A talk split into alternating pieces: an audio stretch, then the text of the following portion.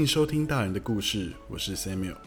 结束了少年派的奇幻漂流，接下来我想要和大家分享一本日本经典的短篇小说——宫泽贤治先生著名的作品《银河铁道之夜》，来作为大人的故事第一季最后的一本书。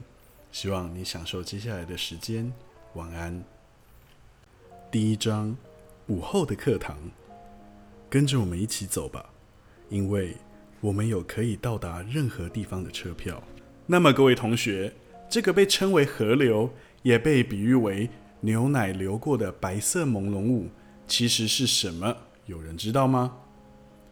挂在黑板的巨大黑色星座图中，老师指着由上而下像白色烟雾一样的银河带，问着大家。坎佩内拉举起手，接着。有四五位同学也陆续举手。乔凡尼原本也打算举手的，却突然打消了念头。他虽然曾经在杂志上面看过，知道那是由星星所组成的，但因为啊，最近乔凡尼每天到了教室都很想睡觉，没有可以看书的时间，也没有能看的书，他觉得自己好像变得什么事都不懂了。然而。老师早一步发现了这件事。乔凡尼，你知道答案对吧？乔凡尼猛然的从座位上站了起来，但是他发现自己根本无法回答老师的问题。坐在前方的贾奈利转过头来看着他，并痴痴的笑。乔凡尼慌张的整张脸都涨红。此时，老师再次询问。如果用大型的望远镜仔细观察的话，会发现银河大致是由什么组成的呢？虽然乔凡尼很清楚知道那是由星星所组成的，但就是无法马上回答老师的问题。老师显得有点困惑的样子，而转向了坎佩内拉。那么，坎佩内拉呢？你知道答案吗？被点名之后，原本自信满满、举着手的坎佩内拉，却扭捏地站了起来，什么也回答不出口。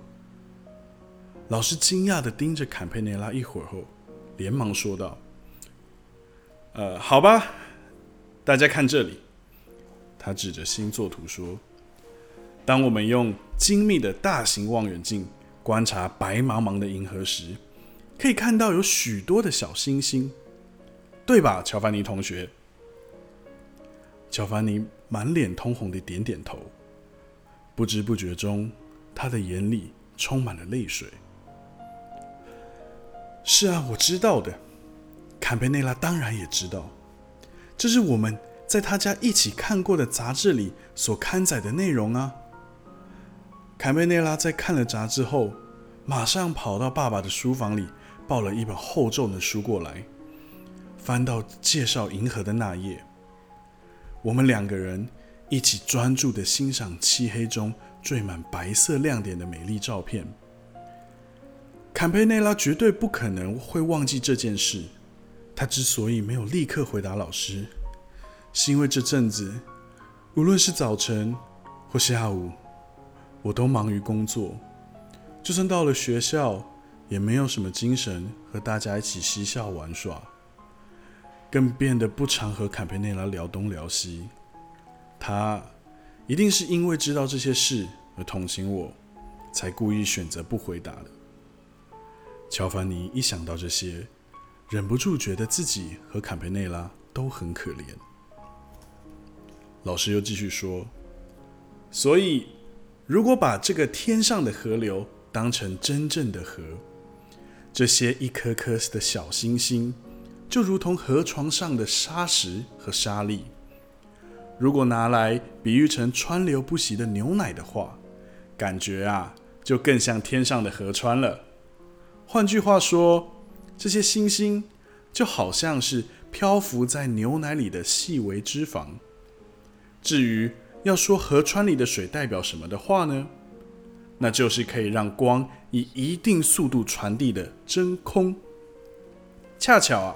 太阳与地球都在这里漂浮着，也就是说，我们都栖息在这道天河里哦。从天河观望四周时，会发现跟水越深就越显得湛蓝的道理是一样的。越接近天河底部，就会聚集越多的星星，所以啊，看起来就是一片白茫茫的。请大家看这个模型。老师指着装有许多亮光沙粒的大型双面凸透镜，继续说明：天河的形状就像这面凸透镜。我们可以把这一颗颗闪亮的沙粒当成太阳，都是会自行发光的星球。太阳位于这里的中央，而地球就在一旁不远处。大家可以在夜晚时。站在这个中央位置来观看凸透镜里的世界。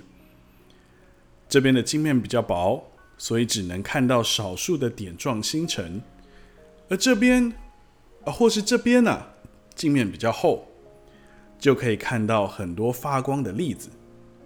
这些远看微微泛白的状态，就是我们现今讨论关于银河理论的由来。因为今天时间不够啊。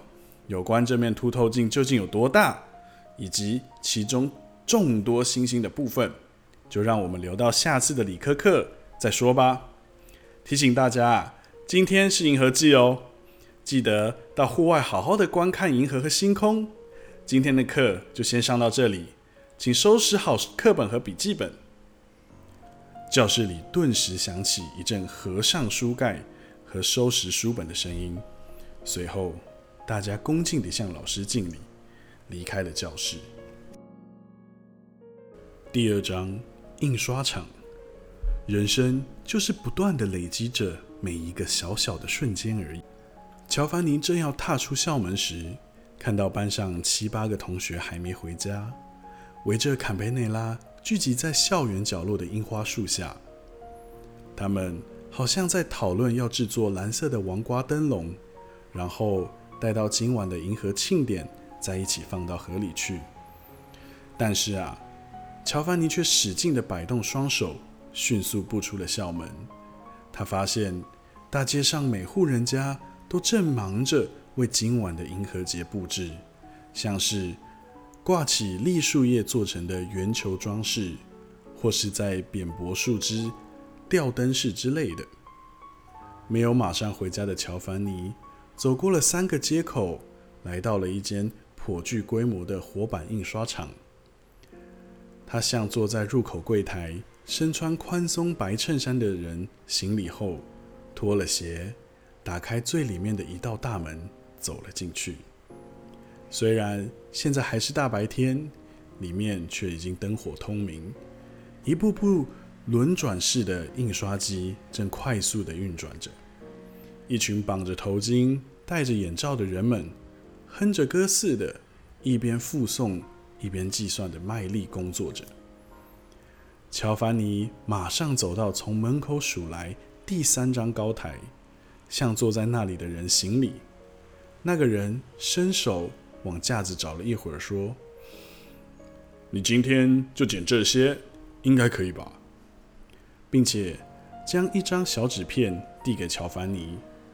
乔凡尼从他的桌下拉出了一个小木箱后，走到对面挂着许多电灯的斜角墙角，蹲下来，开始用小镊子将米粒般的签字一个个剪到木箱里。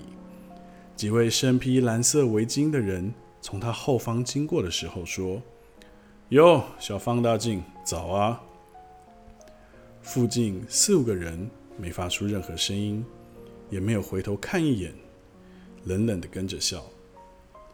乔凡尼只是揉了好几次眼睛，继续埋头捡着签字。